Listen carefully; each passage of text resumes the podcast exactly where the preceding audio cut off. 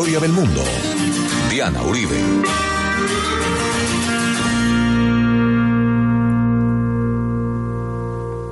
Buenas. Hoy vamos a ver la disolución de la Unión Soviética. Este es el penúltimo programa de la serie de Rusia y el penúltimo programa de la historia del mundo en Caracol Radio. Nos vamos para el podcast dianauribe.fm.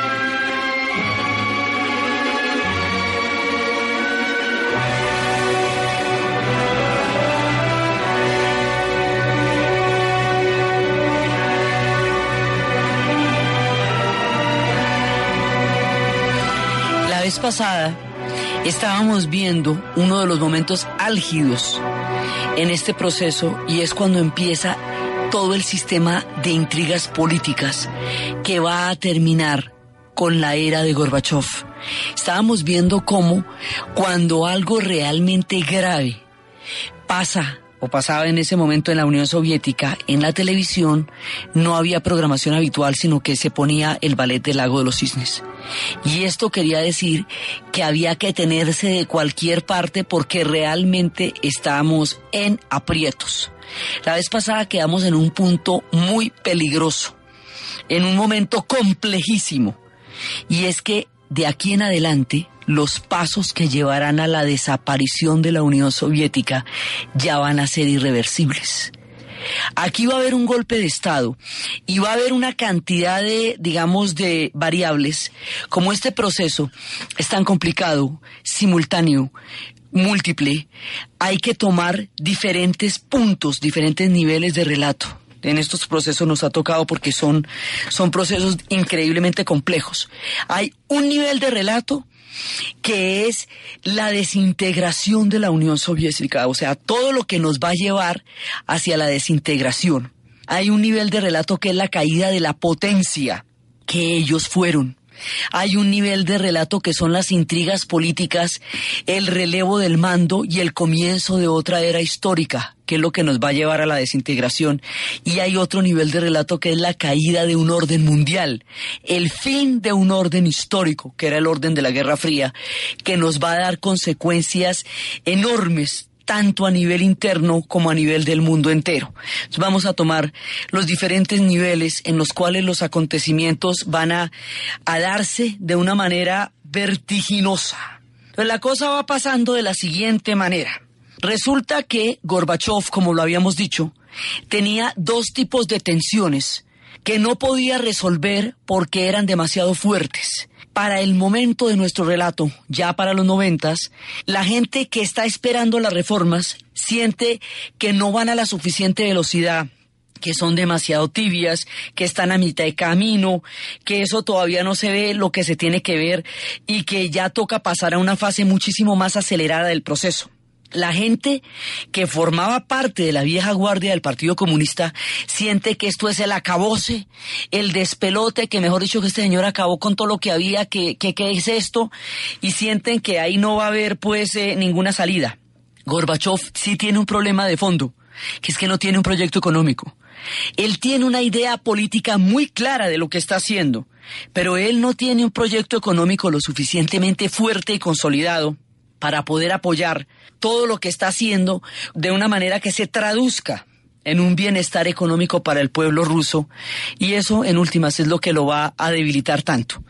Entonces las cosas han llegado a un extremo que en el momento en que los tanques fueron enviados a las repúblicas bálticas y específicamente a Lituania, hubo manifestaciones en Moscú para protestar contra el uso de la fuerza en las repúblicas bálticas.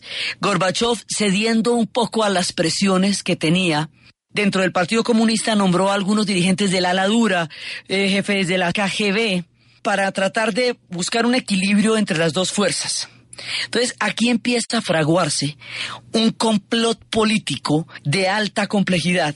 Resulta que el Partido Comunista está dispuesto a hacer un golpe de Estado que retroceda el proceso de las reformas porque considera que no está dispuesto a permitir más reformas ni más transformaciones porque se siente amenazado históricamente por lo que está pasando y lo está. Entonces deciden hacer un golpe de Estado. Ahora, a Gorbachev le tienen advertido. Le dicen, pilas, Aquí se está cocinando algo grave, se siente que está pasando algo en el ambiente de extrema peligrosidad y usted tiene que estar muy alerta de lo que puede pasar. Gorbachev comete un error que no debe cometer ningún secretario del Soviet. Se fue de vacaciones a Crimea, hombre. Cada vez que se van de vacaciones a Crimea, los clavan. Khrushchev el otro reformador que había habido en la era de los soviets, el otro que había intentado unas reformas, se fue de vacaciones a Crimea y ahí cuando acordó ya lo habían bajado de todas partes, el hombre ya no existía ni en la historia.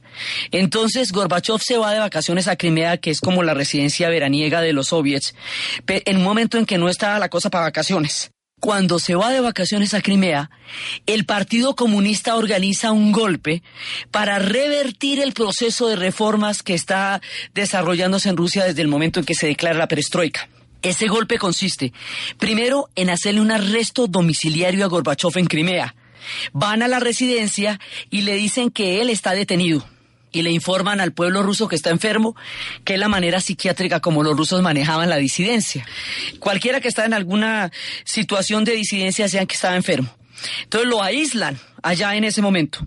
Cuando lo tienen detenido en Crimea, esto es en el Mar Negro, es una, un, un veraneadero que tienen ellos en el Mar Negro, lo más templadito que se les puede poner ese país que siempre es bastante frío. En ese momento, los tanques apoyados pues, del Partido Comunista lanza los tanques contra las calles en Moscú para tomarse el Parlamento, para sacar a los que estaban haciendo las reformas y crear un golpe de Estado, una situación de poder diferente y echar atrás el curso de la historia que ya iba muy avanzado a estas alturas del relato.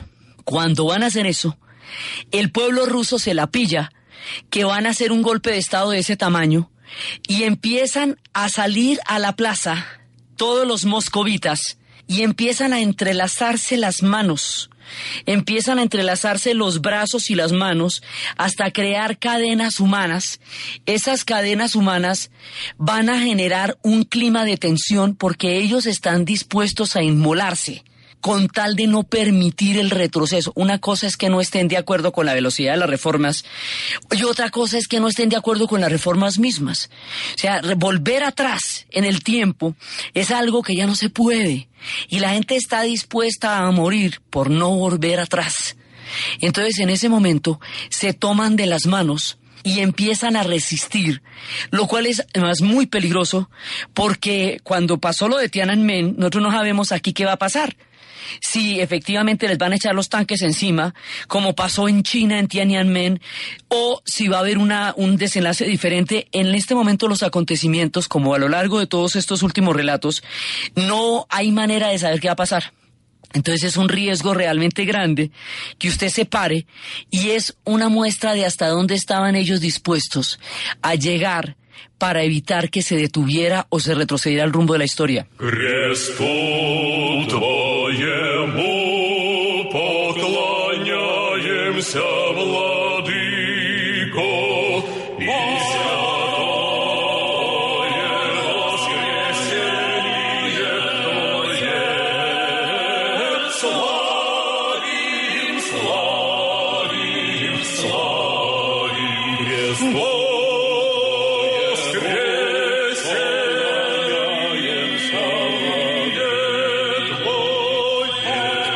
la multitud está entrelazada de manos y brazos, formando cadenas humanas, dispuesta a inmolarse, cuando no sabemos qué pueda pasar con ellos, cuando el miedo es sobrepasado por la decisión histórica de la voluntad de un pueblo de seguir adelante un proyecto, en ese momento los tanques empiezan a retroceder. Es decir, las divisiones de tanques empiezan a desobedecer la orden de atacar a la multitud, porque estos ya no son los checos, ni son los húngaros, ni son los bálticos, estos son los moscovitas y estamos en la Plaza Roja. El ejército rojo no puede atacar al pueblo ruso, al pueblo moscovita en la Plaza Roja de Moscú, porque la fuerza simbólica de todo lo que hemos visto a lo largo de estos capítulos ya es tan profunda que no sería tolerable para ellos ética ni humanamente pasar los tanques sobre su propio pueblo, sobre sus hermanos en Moscú. Entonces los tanques alcanzaron a matar a tres muchachos y empezaron a retroceder. La gente les dijo a los tanques que retrocedieran, que retrocedieran y ellos empezaron a desobedecer la orden de atacar la multitud y empezaron a retroceder y se partió, digamos, la orden de atacar al pueblo como, como muchas veces lo hemos visto en la, en la historia rusa, como cuando salió ese destacamento de San Petersburgo a apoyar a los huelguistas de la huelga general, cuando la revolución de octubre o cuando se partieron los marineros de, de Kronstadt en la revolución de 1905 o cuando en Odessa el acorazado se apartó de lo que va a ser la flota y creó la revolución también de 1905, como estos episodios en que en momentos de extremo dramatismo el ejército toma un curso distinto al que está trazado, los tanques se devuelven. Cuando algunos de los tanques empiezan a devolver, cuando el Partido Comunista siente que la orden no va a ser cumplida y que tendría que hacer una masacre sobre el propio pueblo ruso en la Plaza Roja frente al Parlamento y que eso ya sería una tragedia sobre la Santa Madre ya imperdonable desde todo punto de vista, se dan cuenta que están perdidos, que perdieron la batalla de la historia, que ya no hay nada que hacer, que les toca retroceder porque no hay manera de avanzar, que su tiempo ha terminado, que hasta ahí llegó su poderío. Ahí realmente es cuando se derrumba el poderío del Partido Comunista. Este fue el último pulso que el Partido Comunista Soviético va a tener con la historia y lo pierde. En ese momento, Boris Yeltsin, quien había llegado a ser jefe del Parlamento ruso y quien aspiraba a correrle la butaca a Gorbachev, como se dice en argot popular realmente, a correrle la butaca, tiene un sentido del drama y de la oportunidad muy desarrollado. Cuando ve la cosa de ese tamaño, se sube encima de los tanques pronuncia un discurso de apoyo a Gorbachev, que era su enemigo político, aparece como un salvador, como un reivindicador de las reformas, como una Dalid de la defensa de las transformaciones que en ese momento está sufriendo la Unión Soviética y queda como el héroe de la jornada. Y hace una cosa muy paradójica y es que reivindica a Gorbachev para poderlo tumbar. Es decir, para que él lo releve y lo saque del mando necesita que esté en ejercicio del mando. Entonces logra entrar montarse sobre los tanques, echarle el discurso a los rusos, dar una muestra de, valor y de entereza y además ha ofrecido las reformas totales en 500 días. Acordémonos que Gorbachev no se imaginaba nunca que la Unión Soviética se fuera a desintegrar y él sí no tiene la menor duda de que eso va a ser así. Entonces lo que va a hacer es buscar, él quiere ser el hombre que conduzca a la Unión Soviética, a Rusia, a la nueva era. Y entonces va a ser una defensa general de Gorbachev frente al golpe del Partido Comunista, frente al pueblo ruso, una reforma que de una vez, un, contragolpe, digamos, una, una actitud teatral, que a la vez lo va a autoerigir a él como el siguiente gobernante de Rusia. Cuando los tanques están retrocediendo, cuando los comunistas se sienten derrotados y se, se quitan, se retiran de la plaza, en ese momento Yeltsin manda un avión a Crimea para traer a Gorbachev. Cuando trae el avión de Crimea, Gorbachev está de nuevo en el Kremlin, pero ya está profundamente debilitado. Lo trae para mostrar cómo lo va a tumbar. Así, de esa manera. Entonces lo trae para que lo vean y pueda empezar a aislarlo. Entonces empieza a aislarlo poco a poco del poder.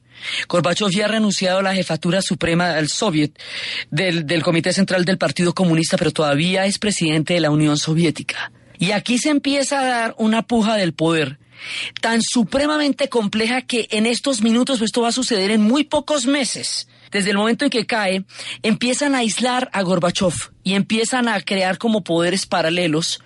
Y el hombre cada vez está más tenue, más tenue, más se, se, se difumina su figura en la historia, ya casi no está ahí, Yeltsin va tomando cada vez mayor protagonismo, una vez lo humilla frente al Parlamento porque dice que tiene una resolución que no ha leído pero que le acaban de entregar, le dice pues léala y le hace, eh, le pone dedo ahí índice en la, en la mitad del Parlamento, empieza digamos a hacer una cantidad de gestos que indican que Gorbachev ya no está ahí y que el que está ahí es Yeltsin. Y el pueblo apoya a Yeltsin porque considera que es el hombre de las reformas que es el que los va a llevar a los cambios, que es el que les va a traer el capitalismo, pero ya, ellos piensan que eso es en minuticos que el capitalismo va a llegar.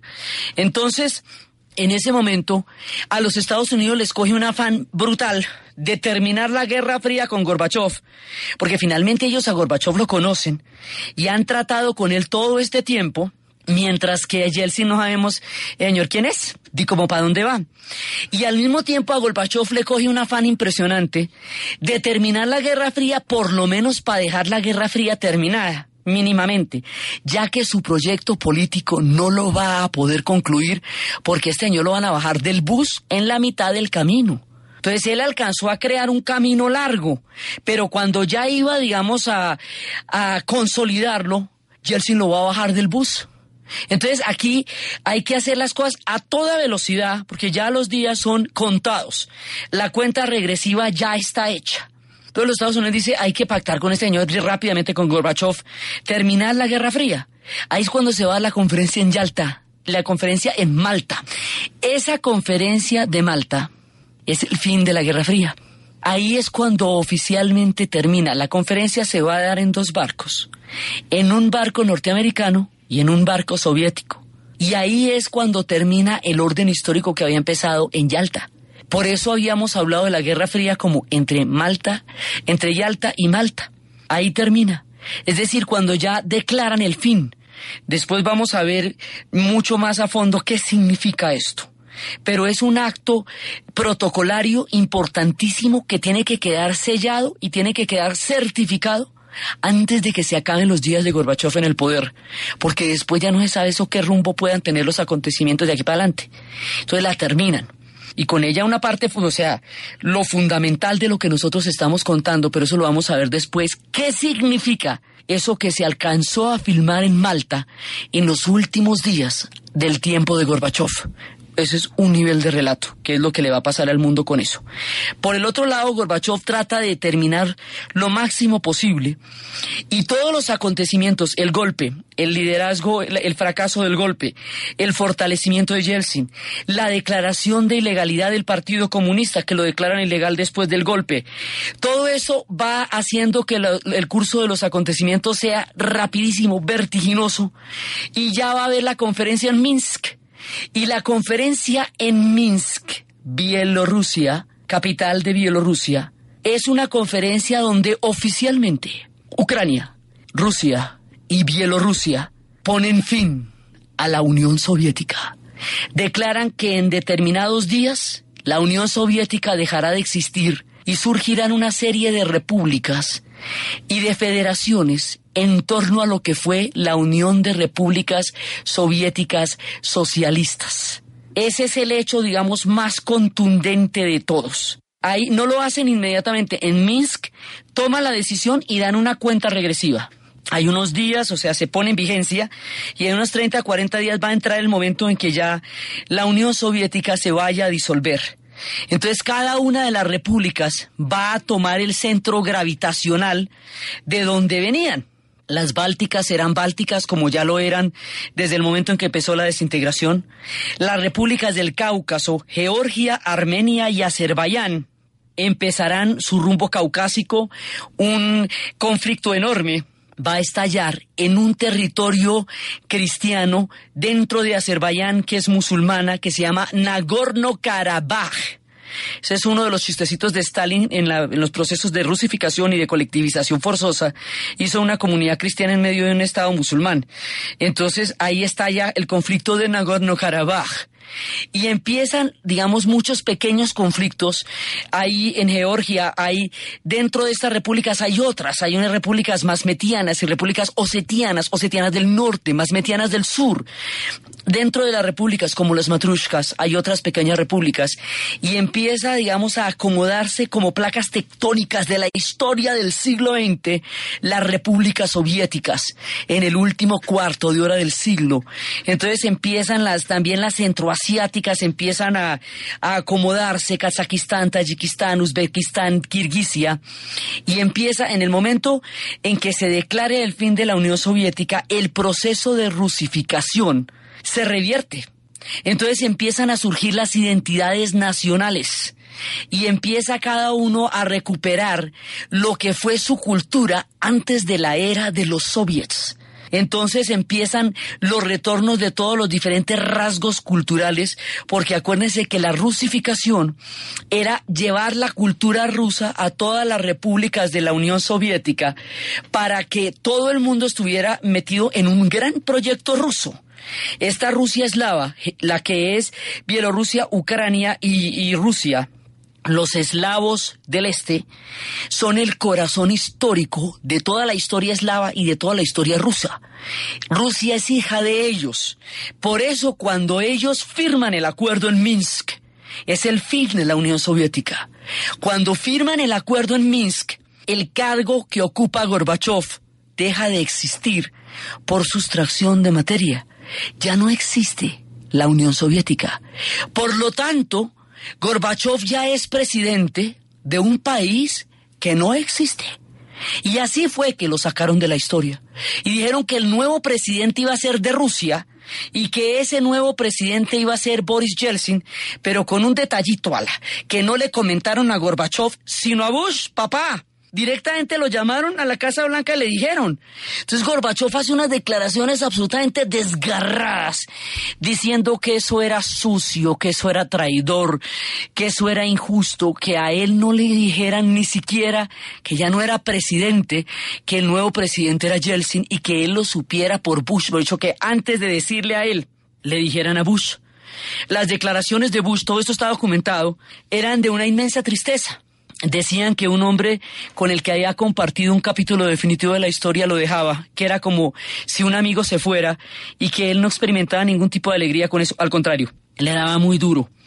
Entonces, en ese momento, Gorbachev sale de la historia política de la Unión Soviética, siendo uno de los personajes más importantes de la historia reciente y cerrando el siglo XX con un broche histórico de una, con broche de oro porque es una manera, digamos, eh, una manera contundente de terminar el proceso del siglo XX. Ahora, él sale de ahí, sale en la bruma, sale traicionado, sale como víctima de una jugada política de astucia, sale sin haber terminado su proyecto, por lo tanto no sabemos hasta dónde iba a llegar, ni qué tanto le faltaba. Sabemos lo del fin de la Guerra Fría porque le alcanzó a acabar pero nosotros no sabemos hasta dónde iba a llegar él en el proceso de reforma, ni cómo las iba a plantear, ni cómo iba a terminar lo que había empezado. Estábamos diciendo que la historia le pasó por encima, y le pasa por encima en la medida en que él no va a poder concluir su obra, porque lo van a bajar del poder en ese momento. Entonces ahí es cuando sale la figura que ha protagonizado nuestro relato hasta ahora, que es Mikhail Gorbachev, y entra la figura de Boris Yeltsin. Pero Boris Yeltsin ya no es el presidente de la Unión Soviética, Boris Yeltsin va a ser el de la Federación Rusa el de un nuevo cambio en la historia. El último presidente de la Unión Soviética, el último de los soviets, va a ser Gorbachev. Entonces aquí es donde puntualmente termina una era y comienza otra. Entonces, termina la era de los soviets y comienza toda la era de las reformas y de la nueva Rusia. Esa nueva Rusia que está por venir, que nadie conoce y que tiene el sonido del rock.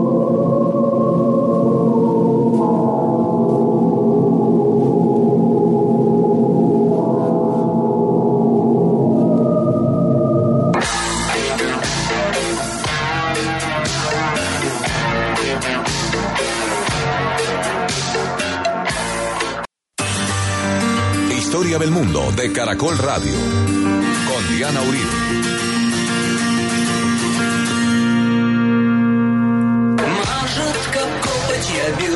чью-то руку, а чувствую локоть, я ищу глаза, а чувствую взгляд, где выше голов находится зад за красным. ¿Qué es lo que va a hacer Yeltsin ahora? Yeltsin resuelve la dualidad que a Gorbachev lo había despedazado.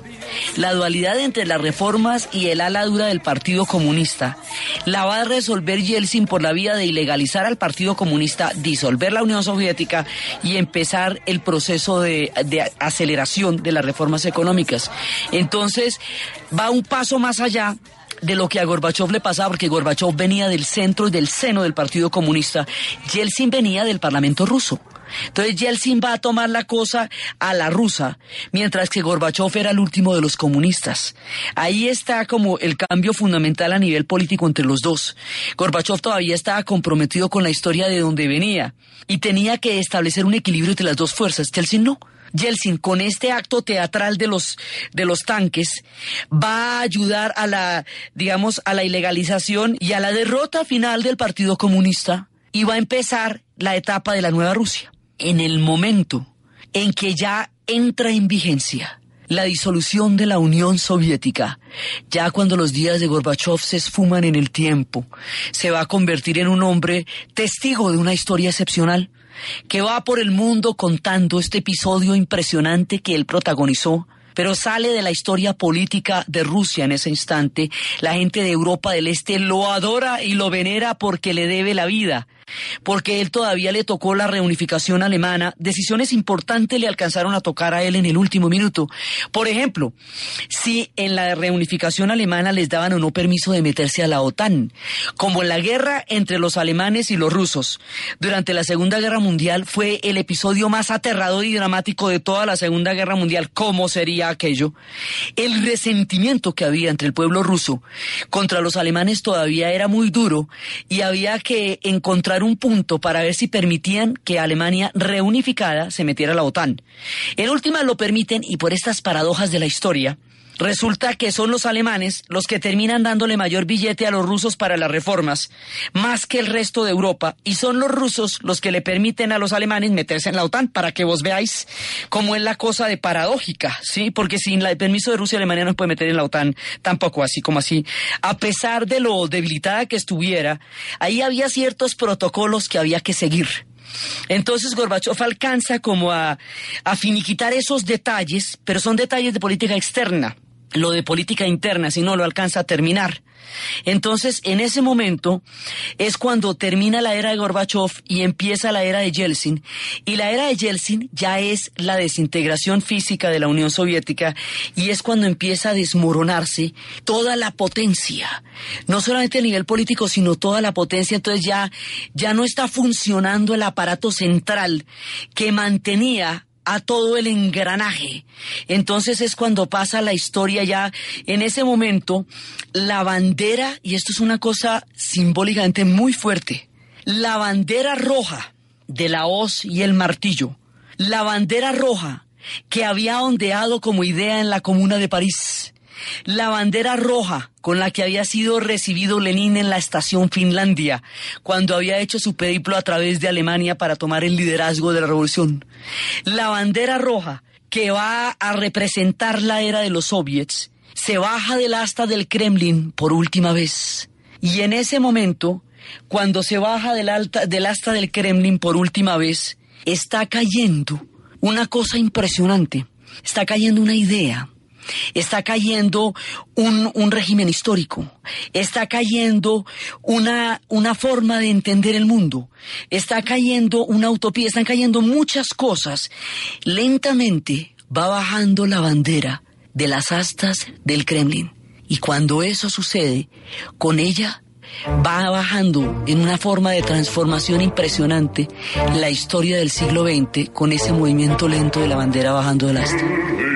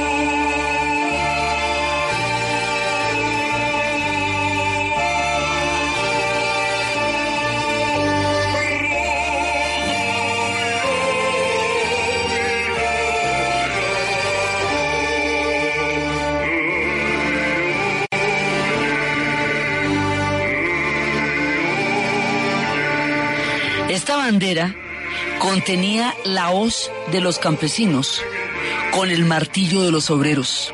Era la unión de los campesinos y los obreros.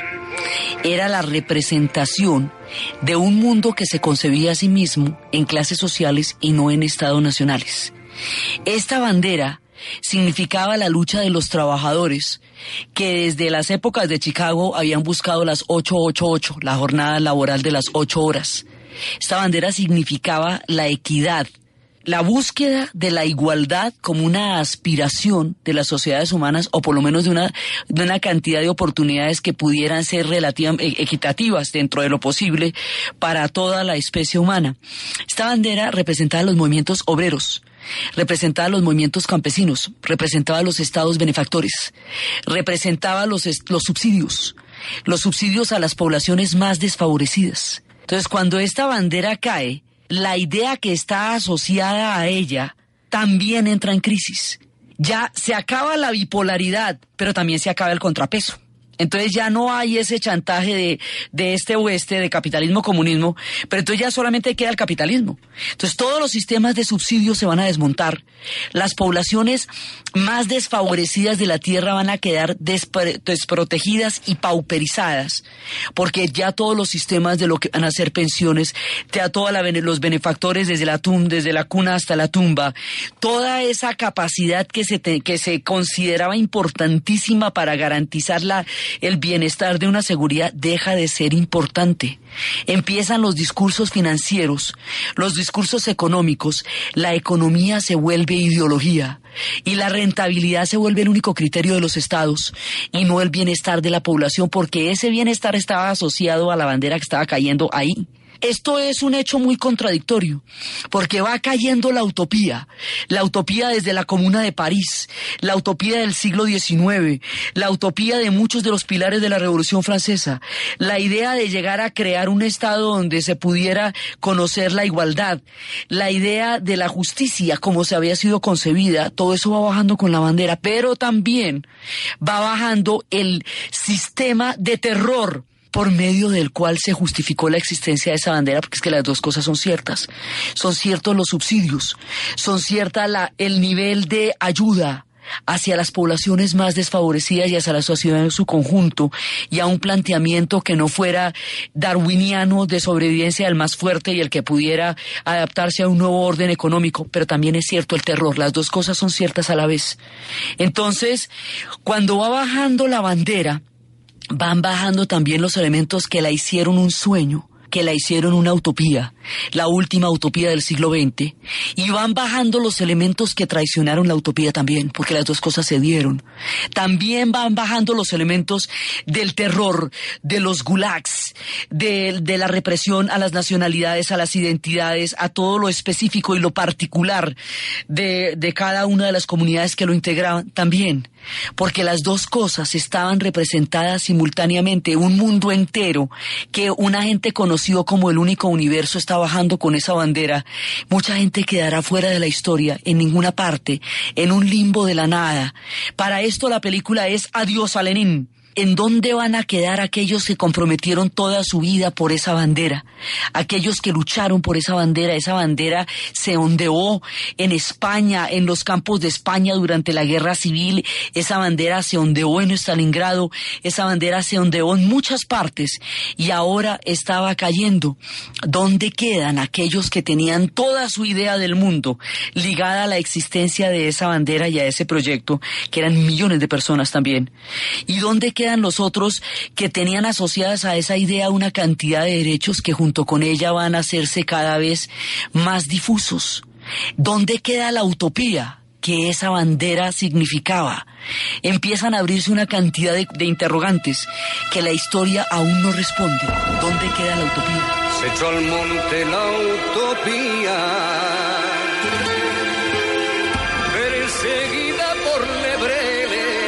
que se en su rodilla y que al no poder seguir su paso la traicionaron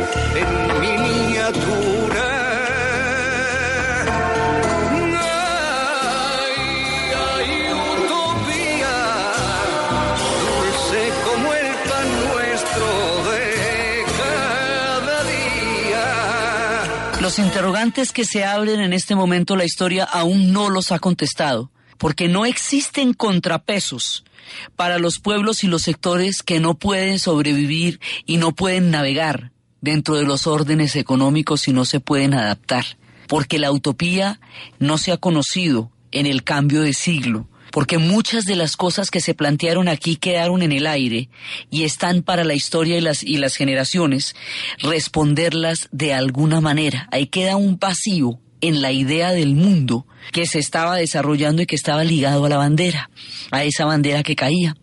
Entonces ahí empiezan a pasar muchas cosas al mismo tiempo y de una manera impresionante. La carrera espacial, porque ya todo el aparato se empieza a desbaratar ahí. Chun, chun, chun, chun, chun. Entonces, la carrera espacial, hay un astronauta que está dando vueltas hace ocho meses en un laboratorio espacial soviético alrededor de la Tierra y empieza a producirse el problema económico que no hay cómo mantener un imperio que se derrumba y no hay plata con qué barre señor de allá, ¿cómo le parece? Y este hombre dando vueltas. Entonces eso sí ya se vuelve muy angustioso, porque cómo le van a decir que qué pena, pero que se acabó el presupuesto para bajar astronautas de los laboratorios espaciales que están en órbita alrededor de la Tierra. ¿Cómo sería de dramático el tema del astronauta? En sí mismo un guion de cinematográfico estaría resuelto con esto, que los alemanes son los que lo van a bajar de ahí. Porque da pecado ya también que este señor pues dando vueltas. Lo bajan de allá. El hombre se había subido hacía ocho meses, con una bandera de la hoz y el martillo en su uniforme blanco de astronauta. Se baja ocho meses después, ya no existe la bandera. Ahora la bandera es arista, es la bandera del tiempo de los zares. Ahora ya no existe el comunismo, la hoz y el martillo han terminado. El mundo de los astronautas también, porque ya no hay plata para la, para la carrera espacial. Y al caer la Guerra Fría, la carrera espacial, ella era hija de la carrera armamentista y de la escalada de la Guerra Fría, va a sufrir una carencia de propósitos históricos, porque todo era para la competencia con los Estados Unidos. Ya no está la Unión Soviética, ya no hay astronautas por allá arriba. El hombre baja a donde no existen los astronautas, a donde no existe la Unión Soviética, a donde su mundo ha desaparecido y se lo meten en cuarentena. Cuando sale de la cuarentena y cuando le explican lo que pasó, dice que lo han debido dejar allá arriba que eso está muy complicado allá abajo, que más bien él daba vuelta solo por la atmósfera antes que tratar de entender qué pasó en su país en los ocho meses que le daba vuelta a un laboratorio espacial. Y mientras tanto, la nomenclatura, los antiguos funcionarios que conocían cómo era que el sistema operaba, porque ellos eran el sistema, ante las privatizaciones van a saber cómo, en dónde y qué sector se va a privatizar primero, lo compran a precios irrisorios y lo van a vender a los precios más increíbles del mercado, generando fortunas que van a aparecer en las revistas Forbes. Ese es el origen de lo que ya en esta época de nuestro relato se ha convertido en una leyenda, la mafia rusa. Eso, la mafia terrible de los rusos sale de la nomenclatura, los mismos que en la época de los Ares se habían convertido en soviets, ahora que eran soviets se van a convertir en capitalistas, los camaleones de la historia, y van a entender dónde está el billete y van a hacer la venta que toca y se van a convertir en una mafia tenaz que el mundo teme, la mafia rusa. Es un momento en que por el otro lado hay una recuperación de la historia que es eufórica, una recuperación de todo sentido. Entonces ya los Ares no son una era de, de, crueldad de la cual el comunismo salvó, de la cual la revolución salvó al pueblo ruso, sino una herencia milenaria de un orgullo histórico impresionante de un pueblo que siempre se ha sentido ruso y que se hace uno con toda la historia que ha vivido su país durante mil años. Entonces vuelven los popes a las iglesias y el culto ortodoxo de nuevo se vuelve a escuchar.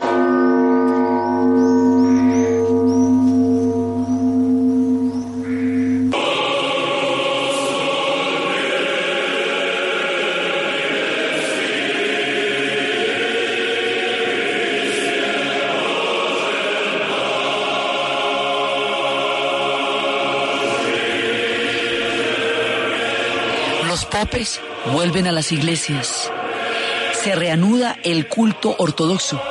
La antigua piscina en la que Stalin había convertido la otrora gigantesca Basílica de Cristo Salvador, que fue erigida por Alejandro I en conmemoración a la derrota de las tropas napoleónicas durante las guerras contra Napoleón en la época rusa, vuelve a, erigirse como un gran estandarte. de las primeras cosas que la gente pide en Moscú es que vuelvan a, a crear, a hacer de nuevo la iglesia de Cristo Salvador, que luce como una basílica absolutamente impresionante en el corazón de Moscú.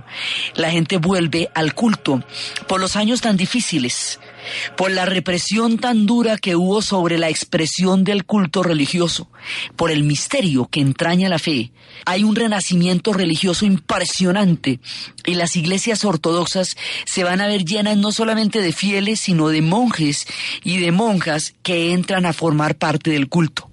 Los imanes volverán a las mezquitas, los chamanes volverán a las sanaciones, y en la lejana Buriatia, límite con Mongolia, los viejos chamanes que habían curado a partir de las fuerzas de la tierra y de los espíritus, vuelven a ejercer públicamente las sanaciones con las que habían tratado los males del alma y de la tierra desde tiempos inmemoriales.